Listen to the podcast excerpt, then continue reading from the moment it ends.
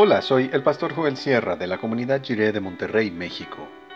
Gracias por escuchar esta breve reflexión devocional y que el Señor te acompañe ahora y siempre.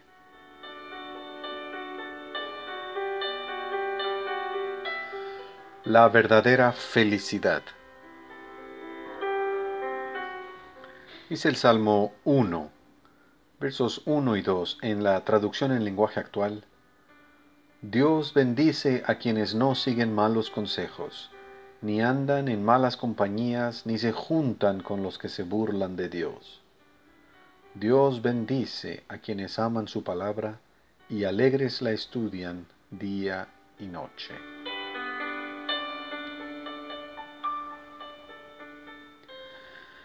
Hagamos una breve pausa para tomar aire y reflexionar en oración sobre el día que ha pasado.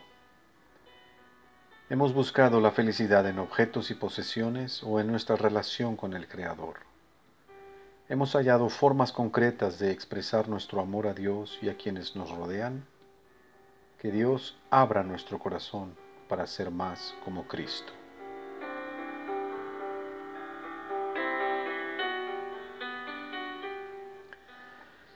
Todo el mundo quiere ser feliz, Incluso la búsqueda de la felicidad está en el corazón de las mejores aspiraciones de toda sociedad humana.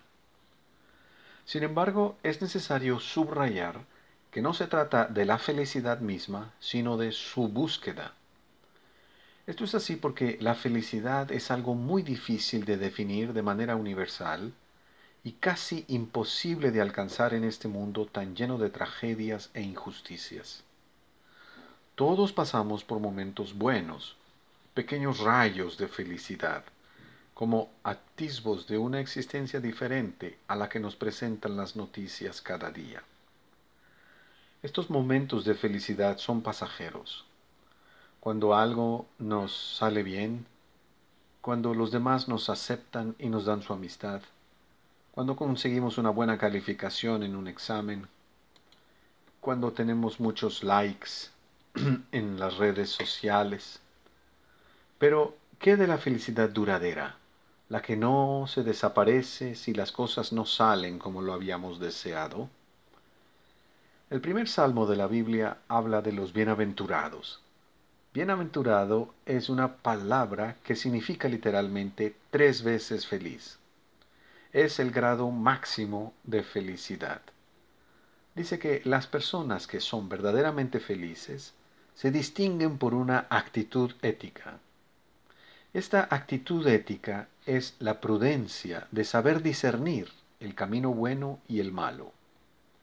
Este discernimiento puesto en práctica desemboca en la verdadera felicidad.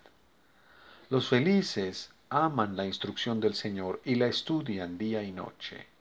Se mantienen alejados de personas y situaciones que les hacen daño y que los alejarán de Dios buscan la guía de Dios a través de las escrituras y la oración y permanecen en el camino correcto. De ninguna manera quiere decir que los felices nunca tienen problemas. Otro de los salmos favoritos habla de un valle de sombra y de muerte. En los problemas podemos estar seguros de que Dios nos ama y nos ayuda y esta garantía produce una profunda felicidad que el mundo no nos puede quitar. Vamos adelante, con ánimo. Entreguemos nuestro corazón a Dios, con todo y nuestras imperfecciones. Recibamos su amor para responder en amor a Dios y al mundo al que Dios tanto ama.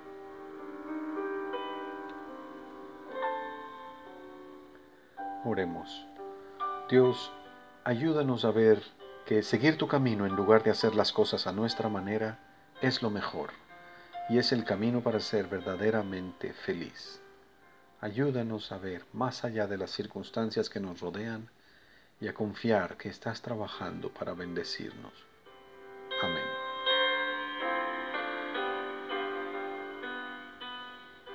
Cantemos la palabra en esta tierra por donde es tan breve nuestro paso.